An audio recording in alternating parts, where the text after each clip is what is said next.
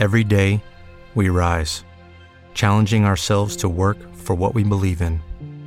At U.S. Border Patrol, protecting our borders is more than a job, it's a calling.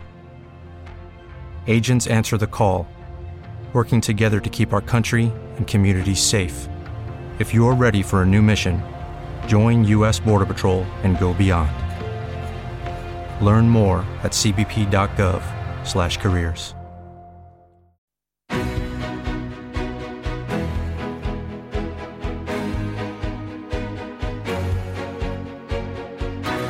En Capital Intereconomía, Consultorio de Fondos.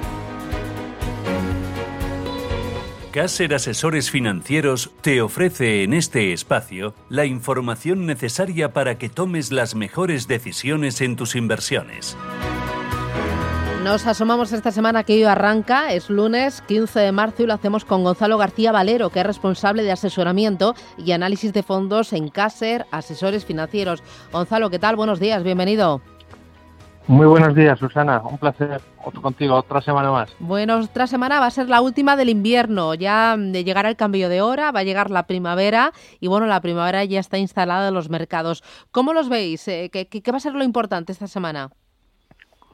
Bueno, pues hemos visto unas bolsas eh, aupadas por varios motivos, eh, hitos importantes. Hemos visto máximos en el DAX alemán y también en el S&P, eh, no así en el Nasdaq, que aún está un poco rezagado. Y bueno, pues las bolsas han estado pues aupadas por varios motivos. Por un lado, la OCDE ha revisado sus perspectivas de crecimiento mundial eh, que han mejorado, eh, una buena noticia, hasta el 5,6%, y esto se debe sobre todo a la mejora eh, que viene desde Estados Unidos.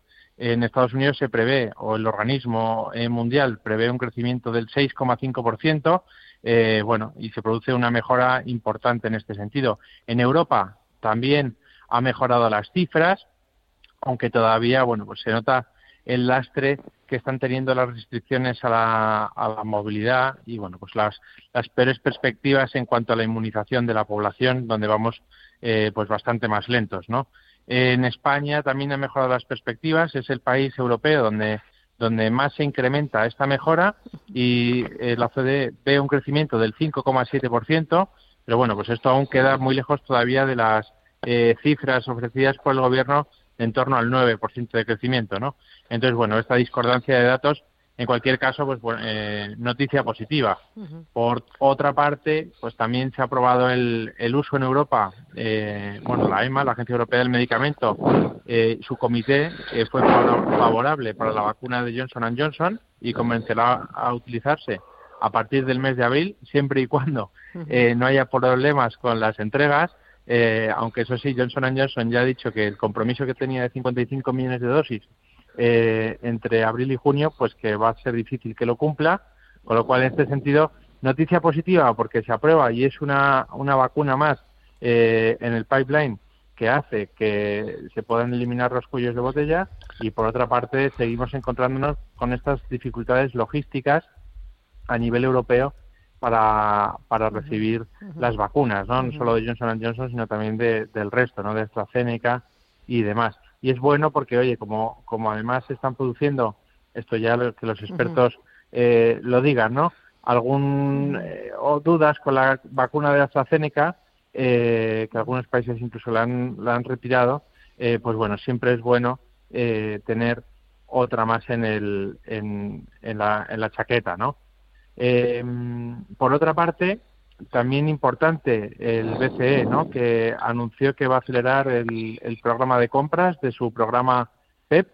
Eh, bueno, pues ¿con, qué objetivo? Pues con el de controlar las, los repuntes de TIR que hemos visto en las últimas semanas y que, bueno, pues esto con, con, con estos repuntes para que, que, no se incremente el coste de financiación para empresas, pymes, etcétera, que es lo que necesitamos, ¿no? Necesitamos una eh, una recuperación rápida, que se reactive el consumo y con unos tipos más altos, pues esto es más complicado, ¿no? Al fin y al cabo, eh, el objetivo del BCE es que se impulse la reactivación económica y, bueno, pues estas aceleraciones del ritmo de compras, pues lo va a conseguir. Ya.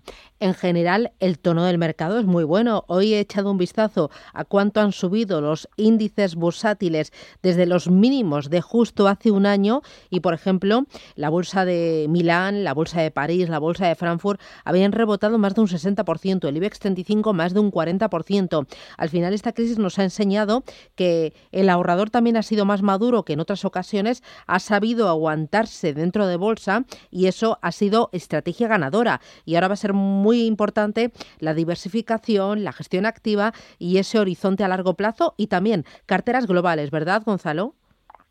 Eh, sí, sí, totalmente. Carteras globales, eh, no centrarnos en un sector o dos sectores, ni tampoco en dos o tres países, sino, oye, tener un foco eh, global, teniendo convicción en algunos puntos, pero siempre sin perder esa globalidad, porque aquí em, de, repente te tira un sector o tira un país y luego los otros se quedan atrás, eh, digamos que es muy difícil, muy, muy difícil eh, hacer una set allocation muy concreto, ¿no? Con lo cual aquí eh, apostamos por fondos eh, globales. Bueno, hemos hablado muchas veces de algunos nombres, eh, pero esos, esos eh, fondos que son como fondo de armario, ¿vale? Para tener siempre que invierten de forma global en buenas empresas, en empresas de calidad, y eso es lo que consideramos que hay que tener. En renta fija seguimos viéndolo, la verdad, algo más complicado. Eh, esta semana ha, ha, habido reducción de tires eh, en Europa, no así en Estados Unidos.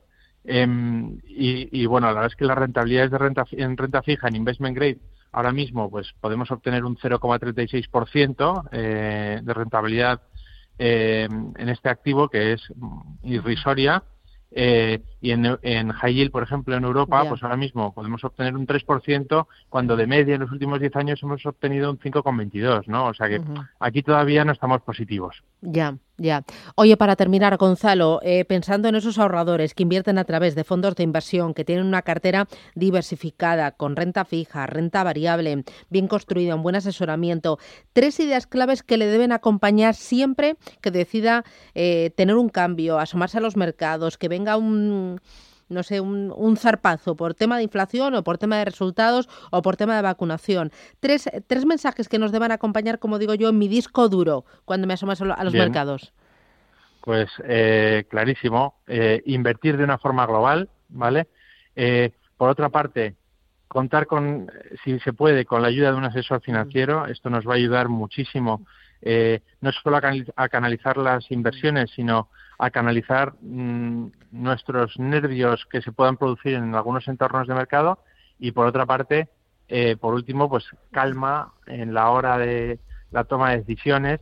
Eh, no nos dejemos llevar por el rabioso corto plazo ni por el titular más grande que pueda aparecer en, en un periódico, sino que eh, analizar bien nuestra cartera, analizar bien la situación y bueno, pues pensar que los mercados en, en largo plazo eh, pues se recuperan, que por ejemplo en renta variable, eh, si miramos a 10 años, pues mm, prácticamente nunca se pierde dinero. Y bueno, pues en este sentido, esas son las tres claves que, que veo yo ahora mismo que más hay que tener en cuenta para un inversor ahorrador. Muy bien, pues ahí nos quedamos. Gonzalo García Valero, responsable de asesoramiento y análisis de fondos de Caser, asesores financieros. Gracias, enhorabuena por el trabajo y hasta la semana que viene. Gracias. Un abrazo. Adiós. Gracias.